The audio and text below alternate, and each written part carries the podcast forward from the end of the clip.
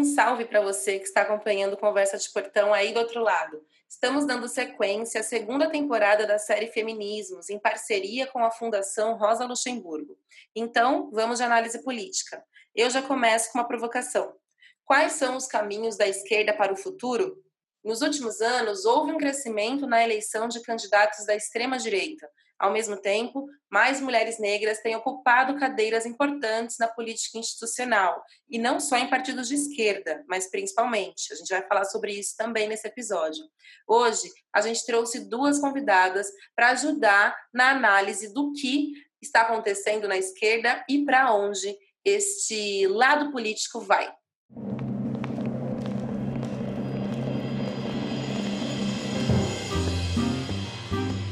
Eu sou Semaia Oliveira e este é o Conversa de Portão, um podcast produzido pelo Nós Mulheres da Periferia em parceria com o UOL Plural, um projeto colaborativo do UOL com coletivos e veículos independentes. Semanalmente, nós ouvimos a história, opinião e análise de mulheres sobre assuntos que são importantes para nós. Este é mais um episódio da segunda temporada da série Feminismos, uma parceria do Conversa de Portão com a Fundação Rosa Luxemburgo.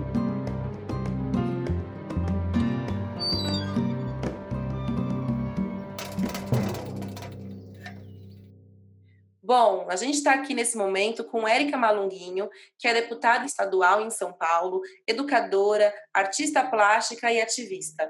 E também com Beatriz Gomes, que é professora, ativista e deputada do Parlamento de Portugal pelo Bloco de Esquerda. Além disso, este ano ela foi eleita pela Câmara Municipal de Lisboa como vereadora. E está aqui também no nosso time Gabriele Abreu, que é integrante do Mulheres Negras Decidem, que está mais uma vez com a gente para fazer a análise durante o nosso bate-papo. A gente vai ter três rodadas de perguntas, tá? Vamos lá, vamos conversar.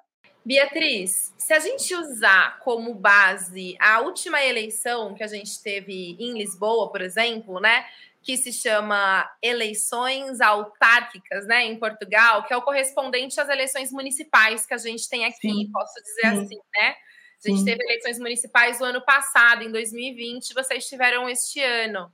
É, partindo da realidade ali que você viu acontecer, o resultado que o bloco de esquerda teve, como que você avalia a queda de votos que o bloco de esquerda teve? Muito bem, obrigada, Saima, pela pergunta. Um, nós, eh, em Lisboa, que foi a, a, cidade no qual me candidatei, na, para a Câmara Municipal de Lisboa, nós tivemos uma queda de votação, contudo, a, a, direita, a direita ganhou, portanto, o candidato de uma coligação de direita ganhou, com mais ou menos 2 mil votos de diferença do candidato de esquerda. Contudo, houve uma, há uma composição da Câmara Municipal que é maioritariamente esquerda, ou seja, há mais vereadores de esquerda na Câmara Municipal e na Assembleia Municipal também. E uh, a esquerda ganhou algumas freguesias. Portanto, quer dizer que há um avanço, na, em Lisboa houve um avanço da direita, mas esse avanço uh, não foi tão significativo que fizesse, uh, provocasse um recuo completo da esquerda. Portanto, isso é, isso é uma boa notícia, porque foi onde nós tivemos uma tivemos uma, uma, coligação, ou seja, um apoio, um acordo de governo no mandato anterior, o Bloco de Esquerda uh, fez um acordo de governo em 2017 e, e nós interpretamos ou interpreta estes resultados eleitorais como sendo, no nosso caso, em que nós mantivemos o vereador, a vereadora que tínhamos, mantivemos os eleitos na Assembleia Municipal e só perdemos um eleito na Assembleia de Freguesia. A Assembleia de Freguesia é o equivalente um, a bairros mais, mais pequenos, portanto, há níveis, são níveis mais pequenos de, de decisão política. E isso, na nossa opinião, quer dizer que há uma avaliação uh, positiva que é feita do mandato do Bloco de Esquerda uh, no mandato anterior, enquanto estava num acordo com o PS, que era o partido que governava a Câmara Municipal de Lisboa, e também houve uma valorização da, da, da minha candidatura enquanto, enquanto representante da, da, igualdade, ou seja, era, era uma dimensão muito importante da candidatura, portanto, sendo uma mulher negra, ativista, feminista, portanto, e que eram, que eram, coisa, eram dimensões assumidas na minha candidatura, isso também foi um aspecto valorizado e nós conseguimos ter um resultado que não foi uh, extraordinário, mas foi um resultado de conservação, ou seja, conservámos o, o, os mandatos que tínhamos, embora tenhamos perdido uh, cerca de 3 mil votos. Portanto, no caso da cidade de Lisboa, alguns destes votos podem ser explicados com uma perda de população da própria cidade.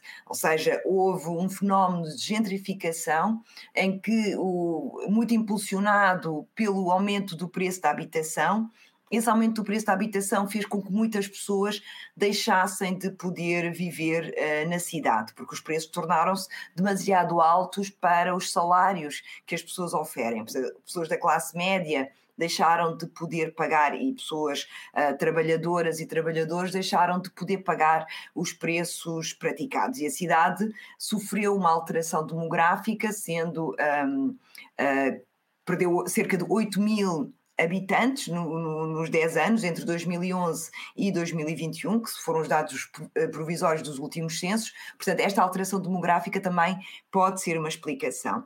Por outro lado, também temos um próprio um, um, um discurso da, da, da, da, direita, que é um discurso que, que ataca uh, algumas das, das bandeiras progressistas da esquerda. Portanto, no caso de Lisboa, que é aquele que eu, que eu, sobre o qual eu me debrucei mais, houve uma, durante a campanha, houve uma polarização em torno de, de, das alterações da mobilidade que são necessários efetuar.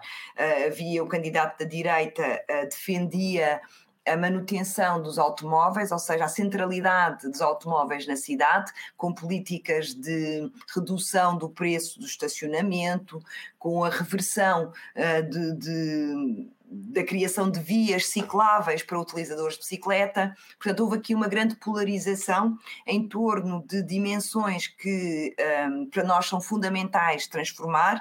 Por um lado, uh, como resposta urgente às alterações climáticas, temos que reduzir o número de carros que entram na cidade e, por outro, uh, por outro lado, para melhorar as condições da mobilidade da cidade e a segurança uh, dos peões, dos, utiliz dos utilizadores de bicicleta. Portanto, é preciso haver aqui uma alteração radical de modo como a, a, cidade é pensada, é organizada, e essas propostas progressistas foram, foram um, como é que eu ia dizer, foram contestadas por muitos do, dos habitantes do clube. Portanto, o que eu quero dizer com isto é que a agenda progressista de resposta à emergência climática, de, de promoção da habitação acessível, de, de, alteração da mobilidade, de promoção da igualdade, uh, muitas vezes é uma agenda que precisa de, de um contexto, ou seja, precisa de, de mais tempo para poder ser assimilado e poder ser apropriado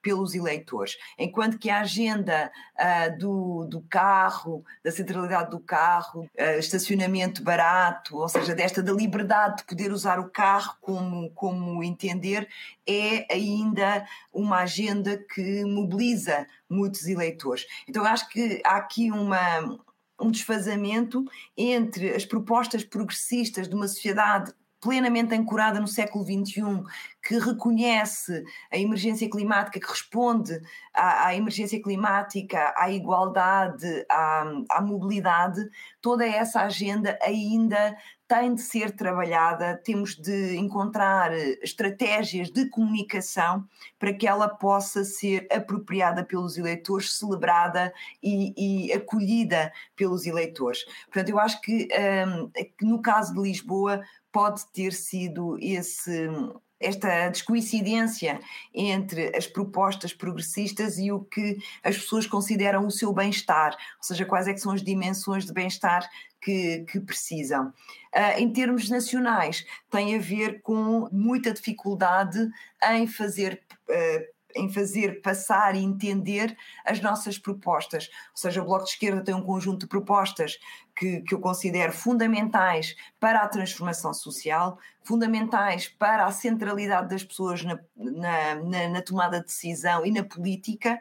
Contudo, essas propostas muitas vezes um, colidem com visões populistas, com desinformação, com, com perspectivas um bocadinho mais uh, simplistas da realidade e das propostas e, e acabam por eh, não, ser, uh, não, serem, não, não serem vencedoras. Portanto, temos aqui um trabalho de comunicação a fazer temos um trabalho de formação também para as necessidades do novo tempo que vivemos, e esse novo tempo tem muito a ver com as alterações climáticas e que estão aí colocadas e não há, não há tempo voltar para trás, e também eu acho que uh, quebrar um bocado deste individualismo e esta ideia de proteção do, dos direitos individuais. Eu não estou, eu não, não estou a querer atacar os direitos individuais, mas muitas vezes o discurso contra a esquerda é que a esquerda quer impor uh, um conjunto de decisões e que uh, ataca a liberdade individual. Não, nós queremos um bem comum, uma, uma resposta coletiva que beneficie todas as pessoas. Uh, combatemos a mercantilização das cidades, não é? As cidades tornadas mercadoria, combatemos uh, todo a especulação imobiliária e este excesso de, de, propostas liberais que acabam por alienar o património do Estado, o património coletivo, privatizam os transportes públicos, privatizam a saúde, privatizam a educação, todas essas, e, e defendemos a qualidade dos serviços públicos, que são todas medidas que uh, implicam uh, orçamentos para a sua execução, portanto, implicam uh, vontade política para a sua consecução, mesmo esta transformação do urbanismo nas cidades implica, uh, implica investimento e isso é muitas vezes desvirtuado pelos comentadores que, que têm um, dizer, uma agenda uh, mais ligada ao mercado uh, mais liberal e desvirtuam estas propostas da esquerda e acho que, que isso tem contribuído para uma dificuldade de implementação da esquerda e de avanços, avanços destas medidas. E aí, Érica, eu aproveito para embarcar você na conversa, te fazendo essa mesma pergunta. Você acha que a esquerda está perdendo espaço, de fato? Vejam bem, é, eu tenho um, uma fala que é muito polêmica, inclusive eu sofro diversas críticas por conta disso, mas eu costumo dizer que não há uma esquerda brasileira ainda. É, eu acredito que só pode haver uma esquerda brasileira quando ela colocar o fundamento de raça e gênero como centro das discussões. O projeto colonialista e, o Brasil não pode é, ser pensada é, a partir dos pressupostos é, da mobilização e da luta política do Ocidente, da Europa, sobretudo da Europa. Então, precisa sofisticar e aprofundar esse processo para entender o que seria uma esquerda brasileira, entendendo que classe é uma consequência de raça, por exemplo.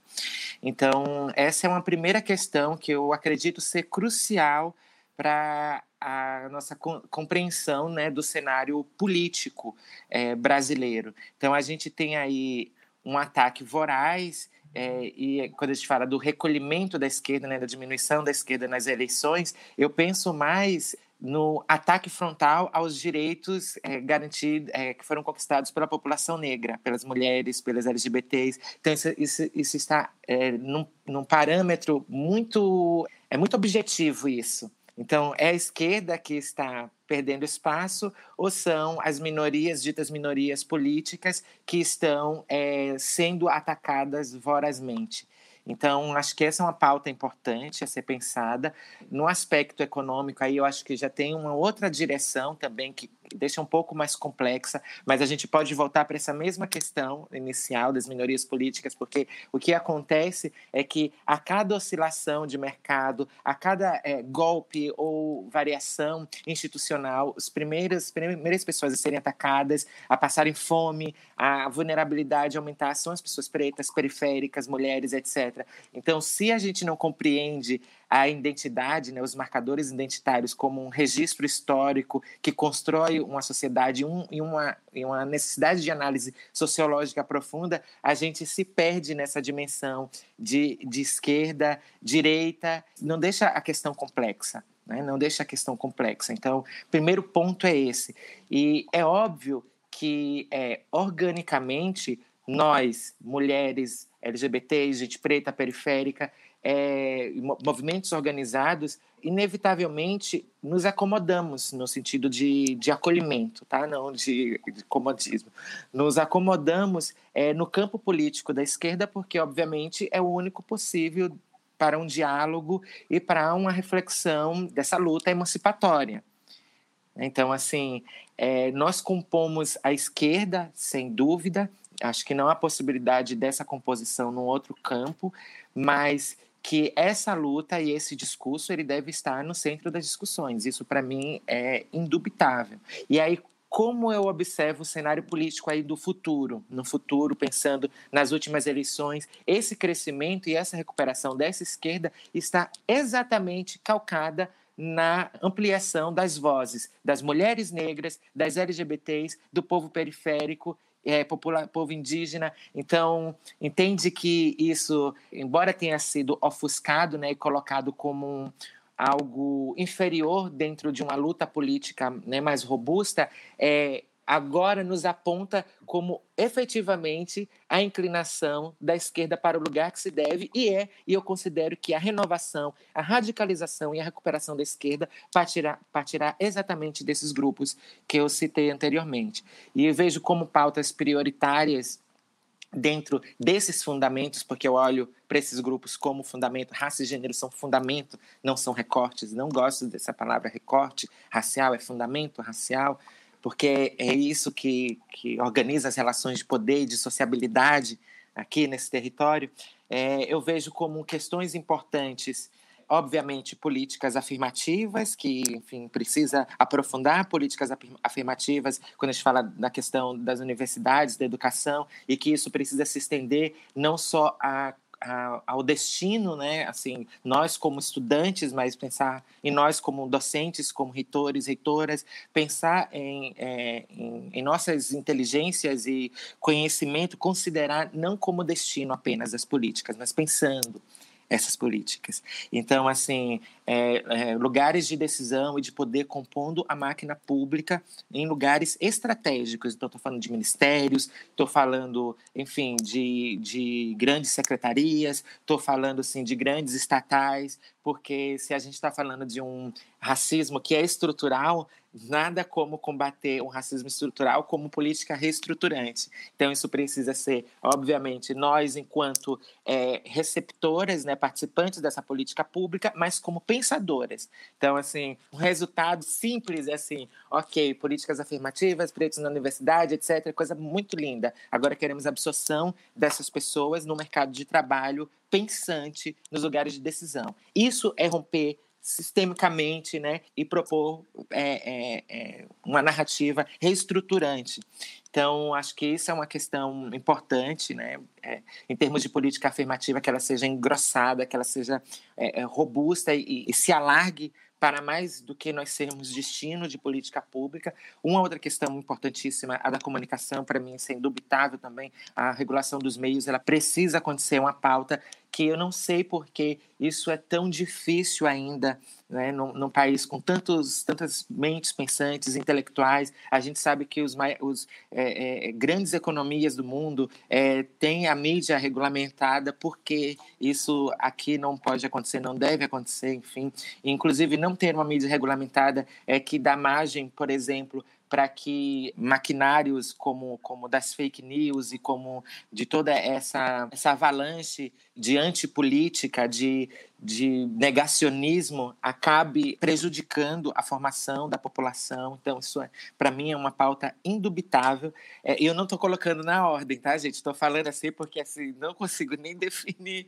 São tantas prioridades. E radicalmente, obviamente, assim, é, a questão da fome. Assim, é inadmissível, assim, inadmissível um país que se projeta como um grande é, é, produtor, né, como um grande, como um país do agronegócio, enfim, a gente pode é, fazer uma crítica sobre isso, mas não dá para dizer que é uma, um dos maiores produtores de alimento e tem uma população passando fome. Isso é inadmissível. Gosto daquele slogan: país rico é país sem pobreza. Né? O Brasil só vai efetivamente guardar a pecha de um país rico quando acabar com a fome. E isso, para mim, também é um, é um tema essencial. Qualquer pessoa que tente alçar a política, está no campo político, debate político, se não tem como agenda a erradicação da fome e da miséria, essa pessoa não é política.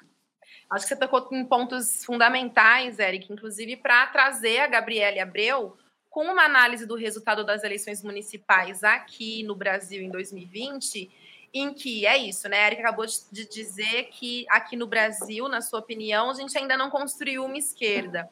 E a gente tem visto mais mulheres negras sendo eleitas aqui, né? E o ano passado eu acho que foi uma grande marca.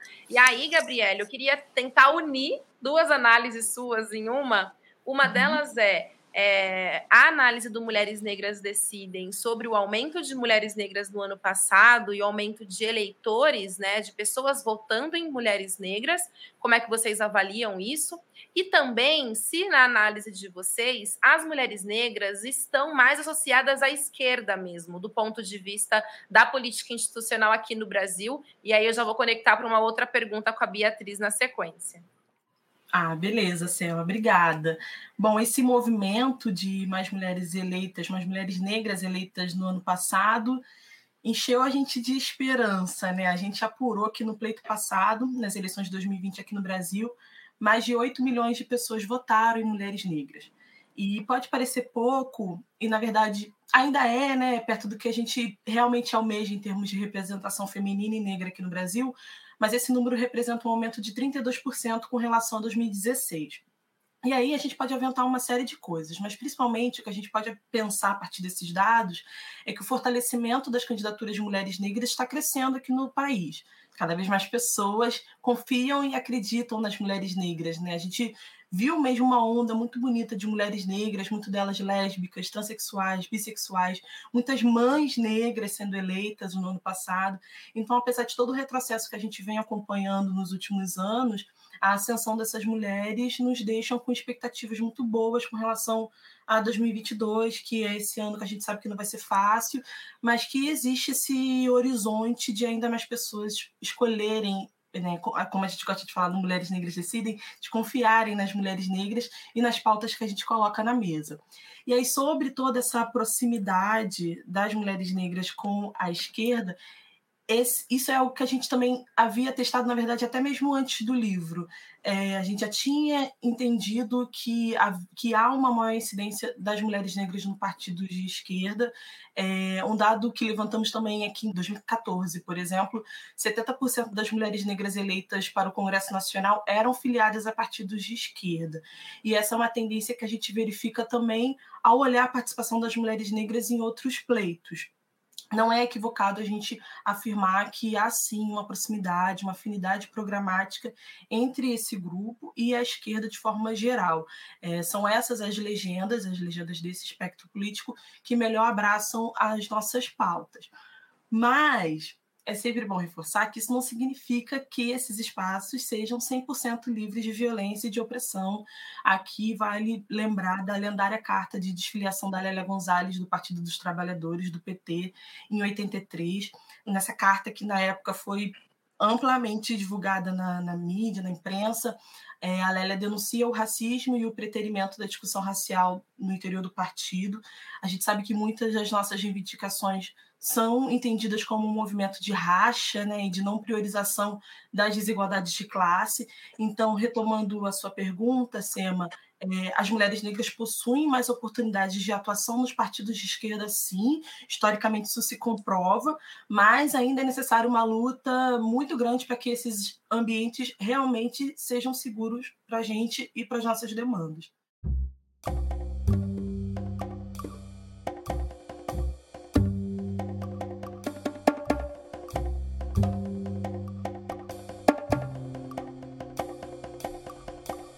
Bom, a gente está aqui com a Erika Malunguin e com a Beatriz Gomes, que estão nessa esfera política institucional e ambas já sofreram ameaças contra as suas vidas, né? Ameaças pelos seus corpos estarem presentes em posições políticas. Muito recentemente, Beatriz, esse ano tiveram notícias dizendo que você estava sendo ameaçada, né, por representar o bloco de esquerda, está concorrendo a um cargo extremamente importante. Como você avalia, pensando na esquerda, eu acho que a Érica já, na, na, análise dela, já trouxe um pouco desse contexto, né? A Érica disse que não existe uma esquerda brasileira aqui, então vou refazer a minha pergunta para você, Érica, já já. Mas, Beatriz, você acha que mesmo nos partidos de esquerda há um respaldo para mulheres negras, por exemplo, atuarem? No seu caso, pensando na realidade de Portugal, você vê isso acontecer? É uma pergunta bastante complexa e é bastante complicada de responder, porque, por um lado, eu tenho, tenho espaço político para representar o partido, ou seja, eu fui escolhida como cabeça de lista para a Câmara Municipal de Lisboa, portanto, Lisboa é a capital do país, é, é a cidade mais importante do país e o partido escolheu, uh, escolheu-me a mim enquanto candidata, portanto, fui, fui eleita, fui eleita internamente para representar o partido nessa, nessa disputa eleitoral. Portanto, isso, por um lado, mostra Uh, uh, o espaço que é criado para que eu represente o partido. Mas depois nós precisamos de conseguir traduzir essa representação, ou seja, a representação do, do de, de, das reivindicações do, das pessoas negras, do antirracismo uh, e da igualdade, ela não se esgota pela minha presença. Ou seja, não é o facto de termos uma mulher negra cabeça de lista para a Câmara Municipal de Lisboa que fazemos toda a discussão sobre a, a, a desigualdade que resulta da, da pertença étnico-racial ou da pertença de género ou da pertença de orientação sexual, de identidade de género, capacidade, idade. Ela não se esgota na, na, escolha da pessoa que vai representar essa luta. É preciso que a representatividade seja acompanhada por um programa. E o programa político que nós apresentámos às eleições, a proposta política, trazia toda, uh, toda esta reivindicação do antirracismo, da proteção dos direitos das pessoas estrangeiras em Portugal, das pessoas migrantes, das pessoas uh, em situação de refúgio, portanto, o, o, combate a toda a discriminação que resulte da pertença étnico-racial contra pessoas africanas, da ascendência africana, pessoas ciganas, portanto, pessoa, uh, contra as mulheres, contra as pessoas LGBTQI, contra as pessoas com deficiência ou com diversidade funcional. Portanto, havia um conjunto de, de medidas que constavam do programa, mas depois, quando nós entramos na parte da apresentação do programa, dos debates políticos, da escolha das ideias centrais da campanha, essas ideias acabaram por escorregar e não serem aquelas que são apresentadas à cabeça. Portanto, havia aqui uma, uma economia de discurso. Uh, assumindo que a minha presença e o meu corpo eh, trazia todo esse, esse discurso da igualdade e que era preciso verbalizar outras medidas, nomeadamente uh, as questões eh, relacionadas com a habitação, com a mobilidade, com a emergência climática, com a cultura. Portanto, e é essa, essa disputa de dar centralidade política à não discriminação, à igualdade, mas a igualdade verbalizada, a igualdade com uma agenda concreta que também entra nos debates, não é? que é trazida para os debates e que não fica uh, num lugar secundário na, na, apresentação das propostas. Portanto, é aqui que há, uma, há muito caminho a fazer e muito trabalho a concretizar, porque ainda há uma centralidade, como a Érica disse, ainda há uma centralidade da classe no discurso político dos partidos de esquerda esse discurso tem de ser mais aberto, nós precisamos de reconhecer com a mesma prioridade as outras dimensões da discriminação que promovem desigualdade, portanto, não é só a, a, a pertença não é só a classe que é um sujeito político, não é? A raça é um sujeito político, o género é um sujeito político, a identidade de género, a orientação sexual, todas estas categorias também são sujeitos políticos, têm de ser tornados sujeitos políticos que são, que têm a mesma centralidade, a mesma dignidade que é dada à classe. E é aí que eu acho que os partidos de esquerda ainda hesitam em abraçar estas dimensões de opressão como sendo dimensões centrais da luta, da luta política. E é aí que nós temos que fazer esse trabalho, porque continua, continua a haver o discurso da política identitária como se estas dimensões são ainda entendidas como dimensões que dividem a classe trabalhadora, ou seja, que, são, que vão alienar ou vão, sim, vão alienar a base de apoio dos partidos de esquerda. Então é preciso fazer um trabalho também cultural, não é? de, de de alteração de concepções, de combate de preconceitos, para que a base de apoio dos, dos partidos de esquerda entendam que a raça não está separada da, da exploração de classe é? que a raça é o que, é o que na base está na base da exploração de classe e os partidos políticos têm que fazer esse trabalho de formação política da mesma forma que somos formados politicamente a entender as desigualdades de classe como é que a classe estrutura a relação de forças não é entre o trabalho e o capital tudo isso é um trabalho de politização que é feito com os militantes e com os militantes para a aquisição desse discurso político. Então, nós temos que trazer para o discurso político dos partidos internamente também estas dimensões. Eu acho que aí e esse trabalho que nós precisamos de fazer. E também isso é, com, é com, conseguido com políticas ativas internamente, ou seja, os partidos políticos uh, mobilizarem um, estratégias para poder ter candidatas e candidatos e militantes que, uh, que sejam um, representantes da diversidade que existe na sociedade, para que possam participar politicamente uh, nos, no, na construção do próprio partido, na construção do discurso do partido, na identificação das prioridades do partido e na representação do partido.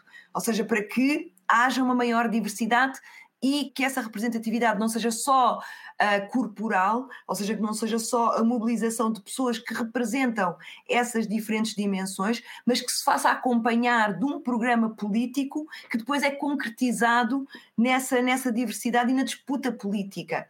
Para, para podermos ter um campo muito mais abrangente de, de debate, e eu penso que no, no futuro da esquerda as questões da igualdade e da emergência climática vão assumir uma dimensão central no, no, discurso político e também na disputa política. Quando nós vemos os militantes e as militantes mais jovens, elas trazem toda esta reivindicação de criar espaços para o debate interno que contemple as questões raciais, as questões de género, as questões de orientação sexual, de identidade de género, de capacidade, tu, todas a, emergência climática também, todas essas questões são trazidas e, uh, e, e, embora a classe esteja presente e seja estruturante do discurso político, ele, ela aparece em igualdade Uh, ou seja, paritariamente com, com, estas outras dimensões. O que nós precisamos de fazer é ultrapassar esta centralidade que é dada à classe e promover o reconhecimento de que as outras dimensões também são dimensões fundamentais. E isso vai permitir um, alargar o discurso e alargar a base de apoio. Eu penso que isso seria fundamental. Sobre, sobre uh, uh, eu acho que respondi à pergunta sobre as ameaças. As ameaças, elas, na minha opinião, inscrevem-se na, no, no, racismo estrutural que existe nas sociedades, que é uma forma de intimidação e de silenciamento. Ou seja, uh, o, as ameaças e a violência que elas representam procuram intimidar uh, as candidatas para as silenciar e impedir que outras pessoas se mobilizem para a participação política. Ou seja, reencenando todas as práticas coloniais, cravocratas que procuram dominar uh, as, pessoas, as pessoas negras para impedir a sua participação. Sim. Muito obrigada, Beatriz. E aí, Érica, como a sua primeira fala vai muito de encontro com o que a Beatriz está falando agora, eu gostaria de perguntar para você, né? Você é a primeira deputada estadual trans eleita no Brasil. E a gente teve, o ano passado, nas eleições municipais, as primeiras vereadoras negras sendo eleitas em algumas cidades, né? Ou seja, é muito recente o número de mulheres negras atuando na política institucional aqui no Brasil. Você vê uma possibilidade, ou já está acontecendo, uma relação, uma rede de deputadas, políticas, vereadoras atuando para a construção dessa esquerda que a gente ainda não tem tão bem desenhada aqui no Brasil, partindo da sua perspectiva, Érica? Semaiá, é, inevitavelmente, eu acho que isso é inevitável. Somos nós que estamos é, esquerdizando a esquerda. Nós estamos adaptando a esquerda é, não é um dilema contemporâneo, porque esse dilema racial, né, a questão racial, ela sempre esteve presente na fundação desse país. Então, assim, na verdade, nós estamos atualizando essa literatura, é uma questão de gramática, é uma questão de letramento, é uma questão de ordem filosófica. E nós temos é, duas, dois papéis, estamos exercendo dois papéis importantíssimos é, eu digo que o meu gabinete, nosso mandato aqui é um projeto político e pedagógico. Né? Minha presença, nossa presença é pedagógica. Tem uma dimensão subjetiva que é linda, importante, que diz respeito a, a, a existência, esses corpos, essas corpas presentes dentro desses territórios, desses espaços que são inóspitos às nossas presenças, então, que estão aí é, historicamente sendo geridos por pessoas brancas, homens, etc. e tal tem essa questão simbólica né, da nossa presença, dessa cisão que nossa presença causa. Isso é importante para é, no aspecto de, de ampliação, sim, da naturalização da presença dos corpos negros em lugares diferentes daqueles que foram nos impostos, nos foram impostos nesse processo. Mas tem uma dimensão muito objetiva também tem o simbólico, né? a subjetividade tem um objetivo. O objetivo é que esse corpo é um corpo intelecto. Este é um corpo, esses são corpos que aprenderam e criaram habilidades diversas para pensar sobre si, sobre o mundo, e sobre si, sobre o outro e sobre o todo.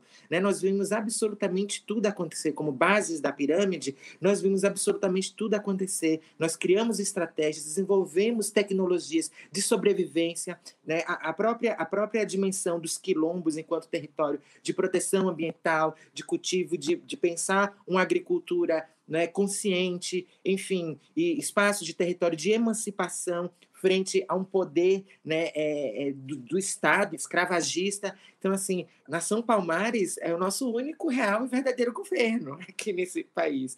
Então, assim, é, a dimensão objetiva disso, da nossa presença, é exatamente educar, ensinar e propor políticas públicas coerentes, coesas, que estão perfeitamente alinhadas com as necessidades das, dos problemas sociais enfrentados pelo mundo.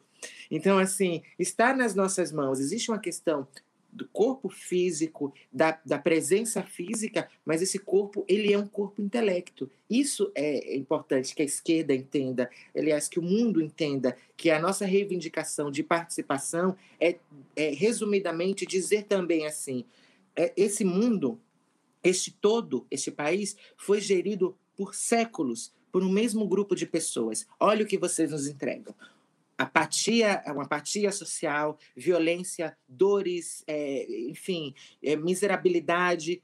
Assim, vocês não sabem gerir.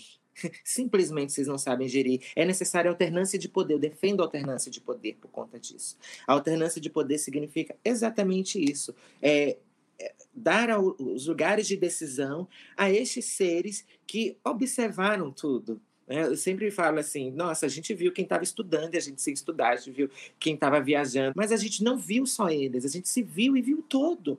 Então isso é muito precioso. É assim, não dá para chamar para projetar um ônibus quem não anda de ônibus, ok?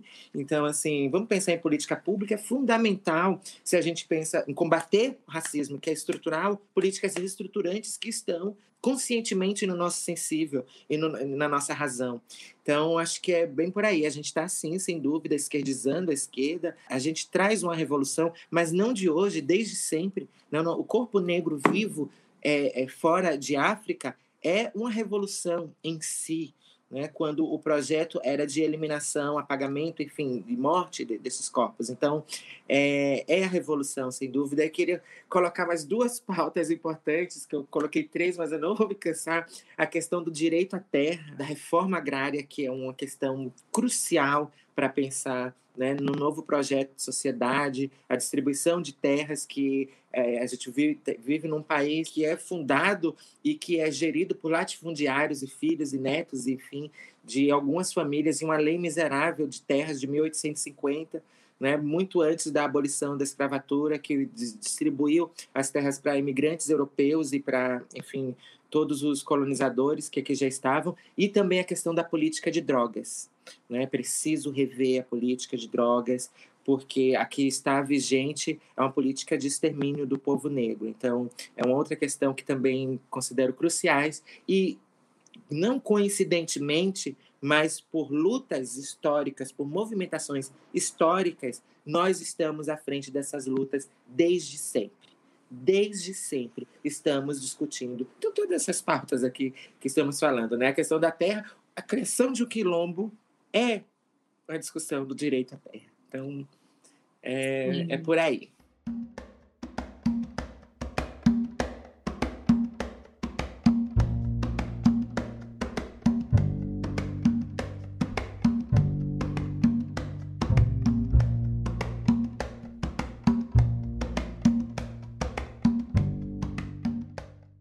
Gostaria de convidar a Gabriela Abreu para começar essa última rodada com uma análise, porque é assim, Beatriz, e a Érica já está bem ligada nisso. A gente está indo para 2022 para uma eleição presidencial no Brasil, e aí a gente tem aí, é, nesse páreo, as pesquisas indicam que Luiz Inácio Lula da Silva é um nome de destaque para a eleição, seguido de Jair Bolsonaro, e tem crescido no Brasil, crescido não, né? Tá aqui bombando no Brasil a discussão sobre a terceira via. Qual seria essa terceira via? Essa terceira via é os nomes dos candidatos, dos possíveis candidatos, ainda não são candidatos para essa terceira via, ela é majoritariamente à direita, né? Tirando Ciro Gomes, que está num partido à esquerda. Mas eu acho que o que a gente pode discutir aqui é pensar: existe possibilidade da esquerda atuar, ou o futuro da esquerda atuar em coligação com a direita? Como a gente deve pensar isso, né? E aí, Beatriz, você aí no seu universo, e Érica, pensando muito, gostaria que você trouxesse muito essa análise de, de qual terceira via a gente precisa no Brasil. Mas eu queria começar com a Gabriele, para você dizer para a gente, Gabi, o que mulheres negras decidem e entendem dessa discussão sobre terceira via no Brasil nesse momento. Bom, tema quente, né? Tem tema muito. quente, tema frequente. Bom, é, há algum tempo a gente está vivendo um ambiente político de muita polarização, onde a direita e a extrema-direita está cada vez avançando mais. É, a gente acredita que nesse contexto o pragmatismo é muito importante, é muito necessário. E é claro que um movimento como Mulheres Negras Decidem, um movimento como o nosso, ele, ele que surge para fortalecer a participação de mulheres negras na política e nos espaços de tomada de decisão como um todo, o ideal para a gente seria eleger uma mulher negra para a presidência da República. Imagina a gente eleger, eu espero que isso um dia aconteça, Érica Malunguinho como a nossa presidenta. Imagina! E tantas outras mulheres negras que estão aí nas trincheiras da política institucional. Mas a gente precisa ser pragmática agora, a gente precisa redirecionar nossas energias para aquelas figuras que são minimamente comprometidas com as nossas demandas e com a nossa visão de futuro. É, nos parece que dentre as, as, essas personalidades que estão sendo aí aventadas para essa terceira via, são bem poucas, quase nenhuma, eu diria, que, se, que a gente realmente identifica alguma proximidade em termos de agenda. O que a gente tem certeza é que, a partir de 2023, haverá, por parte de nós, mulheres negras, um acompanhamento muito direto, muito assíduo das formulações do presidente ou presidenta que, enfim, vira ser eleito, né? É, e quanto às figuras que pretendem retomar ao poder, é, definitivamente não serão permitidos os erros do passado, principalmente com relação à ausência de representantes da população negra, em especial mulheres negras nos espaços de poder, nos espaços de decisão. E aí eu parafrasei a nossa querida Vilma Reis, é, o poder ele terá de ser repartido com as mulheres negras. E isso a gente não negocia mais, isso é um fato. Obrigada, Gabi. Eu vou chamar a Beatriz para trazer essa análise para dar uma quebra aí na atenção antes de chamar a Erika Malunguinho, pensando no conceito de na, na, na, situação e na condição de Portugal. Eu vi que recentemente, deixa eu até resgatar aqui, Bia. É, em setembro desse ano, após as eleições, né, a coordenação, a coordenadora do bloco de esquerda, Catarina Martins, disse que o partido não faz coligação com a direita. Como é que você vê isso no, em Portugal? Se há essa coligação necessária? Aqui no Brasil, a gente vive um contexto em que as coligações parecem ser é, algo impossível de se escapar, né? Uma coisa até que a gente precisa pensar aí para o futuro. Mas como é que você vê isso em Portugal? Eh, nós, nós em Portugal, portanto, a Catarina disse, fez esse comentário depois do resultado eleitoral, quando o candidato da coligação de direita ganhou uh, as eleições. E ao dizê-lo, ela estava a afirmar que este partido de direita, esta coligação de direita, que era encabeçada pelo Carlos Moedas, que era o candidato que foi o que ganhou a presidência da Câmara, não, não tinha no, no seu programa político as medidas que nós consideramos fundamentais para um, a melhoria das condições de vida das pessoas que vivem na cidade de Lisboa.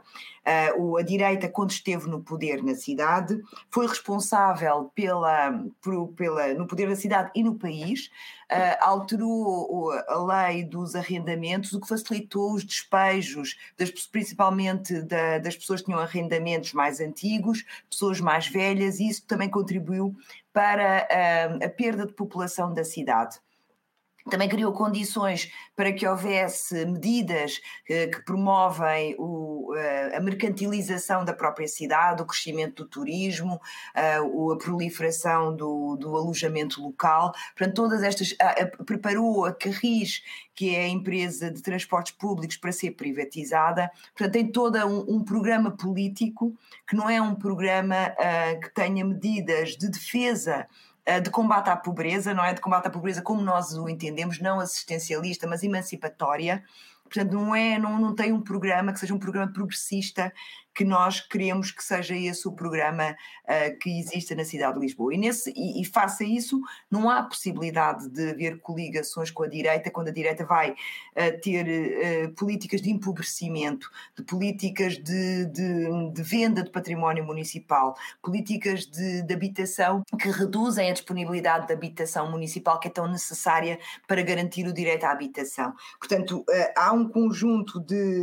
E a, e a direita também muitas vezes tem um discurso de, de ódio social que separa uh, as pessoas pobres, não é? Criando aqueles que merecem, que têm um bom comportamento, daquelas que não têm um bom comportamento. Portanto, há toda esta política de divisão, de, de privatização, de exploração, de privatização dos serviços do Estado, de privatização da, da escola, com, com contratos de associação, de privatização do, do Serviço Nacional de Saúde, através de contratos com, com hospitais privados. Portanto, toda esta agenda de, de enfraquecimento dos serviços públicos, de empobrecimento, de aumento das horas de trabalho, de redução dos salários, de exploração, eh, da desregulação das relações laborais, da precarização das relações laborais, tornam difícil, eh, tornam impossível fazer um acordo com a direita. Portanto, e nós, uh, o, o, durante muito tempo em, em Portugal, o Bloco de Esquerda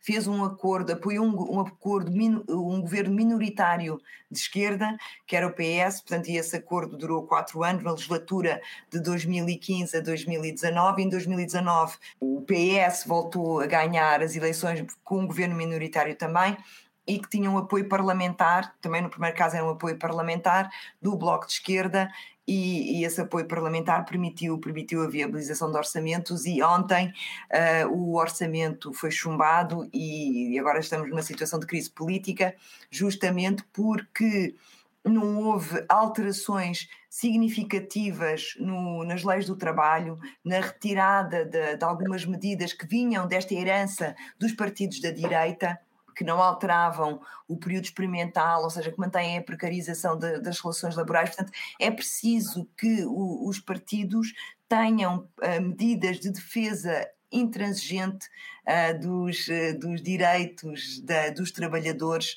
para podermos garantir uh, a recuperação dos salários, a recuperação do rendimento, a recuperação da, da, da, da, vida das pessoas. Portanto, e a esquerda tem esse papel de defesa da, do, do, do, salário, de defesa das, da, da, relação laboral, de, de, defesa desta relação entre o trabalho e o capital para, para contrabalançar um bocado este desvio, não é? Que vai para o capital que, que tem acontecido e que a direita promove. Portanto, eu acho que os partidos de esquerda, uh, uh, no exercício do seu mandato, devem, uh, devem sempre procurar que.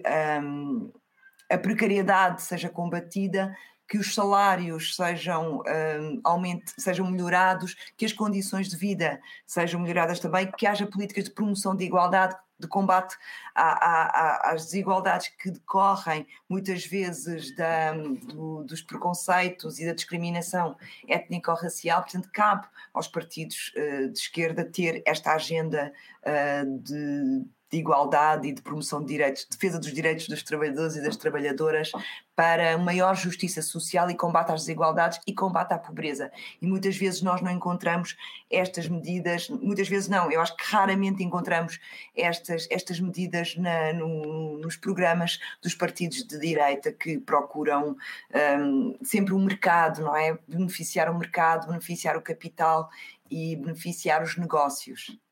Muito bom, obrigada, Beatriz. E para você, Érica, é, como é que você vê essa coligação meio que histórica que a gente vê no nosso país, né, entre os partidos? E o que você tem pensado sobre essa terceira via? Que terceira via que o Brasil precisa nesse momento? Olha, Semaia, eu vou muito é, com o discurso da Gabi. Assim, acho que a gente precisa ser pragmáticas. Assim, nós estamos numa situação é, calamitosa no Brasil. A gente está numa situação limítrofe. O, o país não aguentaria, não aguentará mais quatro anos de um governo como o que está no poder agora, o governo Bolsonaro. Então, pragmaticamente, eu vou dar nome aos bois. A gente precisa eleger Lula. Ele precisa colocar as coisas no lugar. Então, essa é a tarefa que ele tem de tentar restabelecer os padrões mínimos, né, os pactos mínimos aí de recuperação, de fortalecimento das instituições, da erradicação da fome, enfim, né, da redistribuição de renda, é, enfim, né, enfim, ele tem uma tarefa gigantesca pela frente, uma tarefa gigantesca e o único quadro viável e possível e comprometido com isso neste momento histórico é Luiz Inácio Lula da Silva. E esse pragmatismo ele deve perseguir a gente é, daqui para frente. É óbvio que essa, essa, esse, esse crédito, né, esse, essa carta de confiança que nós damos diz respeito, obviamente, ao histórico dos governos anteriores que ele, é, que ele, em que ele foi o presidente do Brasil, é, mas também diz respeito a um desafio que inclusive incorporar é, com mais profundidade, com radicalidade, para além, como eu falei anteriormente, para além do destino de políticas públicas importantes e afirmativas que aconteceram no seu governo, de que nós estejamos participantes da feitura dessas políticas públicas, escreventes e pensantes afins. Então, terceira via para mim não existe nesse momento. Então, o que eu penso sobre terceira via é, é uma, um discurso perigoso é, e que pode ocasionar novamente na reeleição do, preside do presidente Bolsonaro. Então, isso não deve acontecer, precisa, repito, é, é, ratificando a, a Gabi, né, é, pragmatismo. E o pragmatismo é esse, eleger Lula.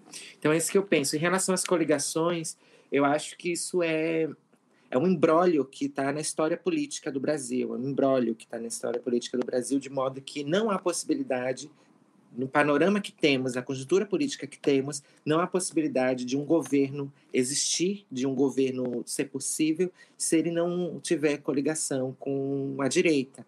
Então, por exemplo, é, Lula vencendo as eleições, mesmo que é, se faça um congresso com uma ampla, né, com a ampliação do, das cadeiras da esquerda, ainda assim, nessa, né, ainda sempre será necessário o apoio da direita porque eles têm somadamente muito mais quadros do que a, o campo da esquerda. Então, é, nós estamos presas dentro desse, dessa, né, dessa conjuntura.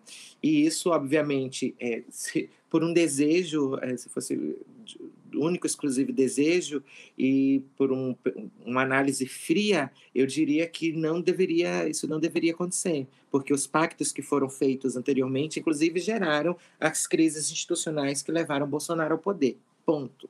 Né? Inclusive, é, de, é, é, a responsabilidade do quadro é, de miséria, de pobreza, de violência que o Brasil tem foi é, é, pela dirigência de uma direita né, de grupos políticos que então eu acho que não há essa, né, essa negociação, mas infelizmente é, é, há, de, há de haver né, negociações, há de haver é, concessões, há de haver diálogos, porque nós estamos amarradas. Enquanto ainda os projetos políticos de governos não forem, dos governos de esquerda, não forem para além de um projeto político, um projeto político e pedagógico, nós vamos ter que arcar constantemente com essa necessidade de negociação. O projeto político de esquerda precisa ser um projeto político e pedagógico.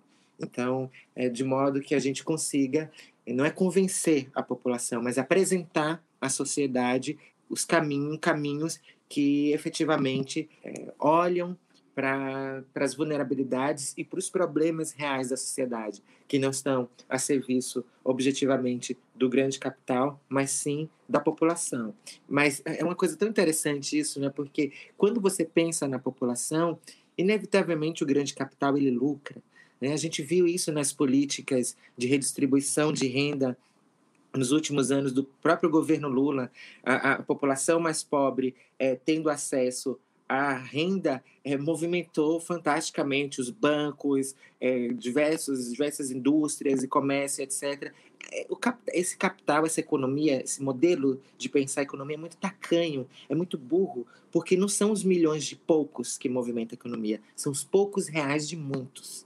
Então, assim, tem uma questão aí que assim, é, até não, não, dá para entender. Aliás, dá para entender, né? São tacanhas, são escravagistas e querem dar continuidade a esse projeto. Mas eu acredito que a sociedade, a partir de um projeto político e pedagógico, vai aderir e vai compreender que a melhor forma de é, trazer uma emancipação coletiva, é destinar e se objetivar, em termos de política institucional e política pública, para as pessoas mais vulneráveis, mais carentes e que mais precisam do amparo do Estado. E, obviamente, isso diz respeito à raça, porque quem é mais pobre, mais vulnerável, são as pessoas pretas, são, é o povo indígena, são as mulheres, são LGBTs. Então, sabe, é quando é, é, é o sentido da identidade, não é sobre uma marca de corpo apenas, é sobre uma história percorrida, um registro histórico.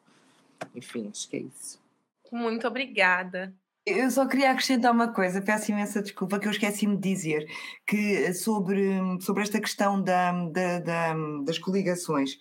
Ou seja, as coligações, elas para existirem têm que ser, têm que ter uma base programática. Ou seja, é preciso um programa político coincidente a partir do qual é possível estabelecer uma, uma, uma, uma um acordo de confiança. Portanto, e, e, a diferença entre o programa do Bloco de Esquerda e o programa dos partidos de direita é de tal forma grande que não há esse acordo político que permita criar essa coligação. Eu, eu acho que não, não tinha salientado esta dimensão e era, e era importante.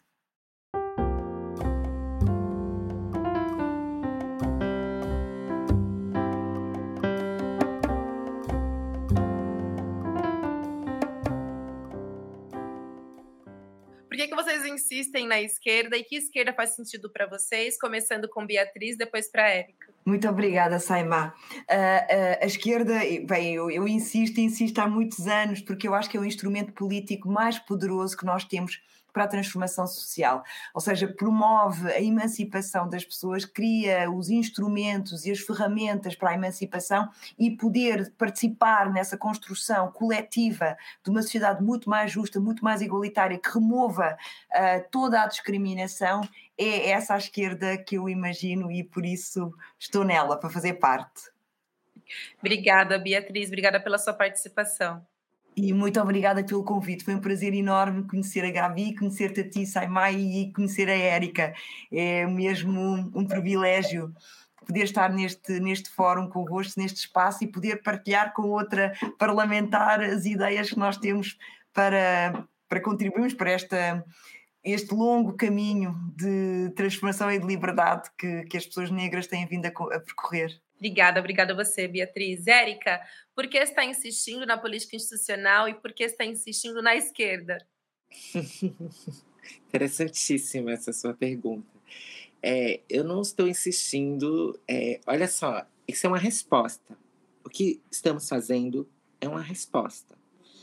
É, efetivamente, esses lugares, né, essa, essa forma de organização política e social é muito alheia ao que o, o que a minha, a minha, história política no sentido de pensar um passado e uma antiguidade é, anterior à diáspora, anterior à escravidão, previa. Então, assim, o que, eu, o que estamos fazendo aqui é reagindo, reagindo a um modo de viver, né? um modo de estar, a um modo de, de a, um, a um ethos né? ocidental que nos foi imposto. Então, primeiro eu quero dizer que assim não é meu, não é meu desejo, não faz parte do meu âmago. No meu âmago está é, o bem-estar, a, a, emancipação coletiva. No meu âmago está é, é, a erradicação da fome, da pobreza, das violências estruturais. Então, assim, isso está no meu âmago. Agora, aonde eu acomodo, aí volta aquilo que eu tinha falado antes, aonde a gente se acomoda dentro disso, né, pensando numa perspectiva coletiva, transformadora e potente, é neste campo político da esquerda, que, como dissemos anteriormente e acordamos, precisa, obviamente, se repensar para dar conta efetiva disso que está no nosso âmago e no nosso desejo e dessa reação que temos feito por conta de projetos de, so, de um projeto de sociedade que é, vulnerabiliza a gente, né? Gentes diversas. Então, assim, é, quero deixar isso muito demarcado. Eu não tenho uma paixão sobre isso. Eu tenho paixão pelas pessoas. E, assim, é óbvio que e, é, racionalmente isso, isso é, vai se acomodar neste campo político. E, de, e, que, que deve se aprofundar cada vez mais, desde que esse campo político esteja disposto abrir as negociações reais, né? porque a gente fala de negociação com a direita, mas a negociação real tem que ser feita aqui para discutir temas que são relevantes para este né, marco civilizatório que a gente, novo marco civilizatório que a gente está propondo. Então, vamos pensar que assim a esquerda está a nosso serviço e nós, não nós, a, a Dema. Então, acho que é muito importante. Né? Na verdade, nosso ethos é outro, né? Nosso ethos é outro.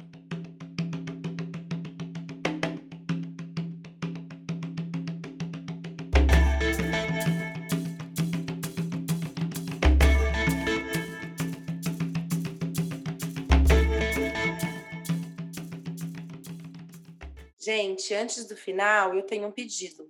O Nós Mulheres da Periferia está concorrendo como melhor projeto no Troféu Mulher Imprensa desse ano. E se você chegou até aqui, né, não deixa de dar um voto para gente. Vai lá no site do Troféu Mulher Imprensa e dá seu voto para nós, por favor. E ainda dá tempo de ser assinante, viu? É só digitar catarse.me barra Nós Mulheres da Periferia no seu navegador e fazer parte do nosso clã. Dá para fazer parte do clã a partir de 10 reais, tá? A gente conta com você.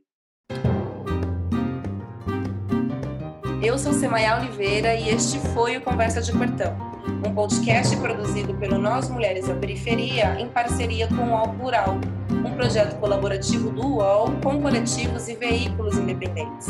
Semanalmente, nós ouvimos a história, opinião ou análise de mulheres sobre assuntos que são importantes para nós. Este episódio faz parte da segunda temporada da série Feminismos, uma parceria do Conversa de Portão com a Fundação Rosa Luxemburgo. Você pode ouvir a gente no Spotify, Deezer, Google Podcast e por WhatsApp. É só se cadastrar na nossa lista de transmissão. Este episódio foi produzido por Carol Moreno. Roteiro e entrevistas por Semaia Oliveira, eu mesma. Identidade sonora e edição Trilhará. Hoje eu fico por aqui e até a nossa próxima conversa de portão.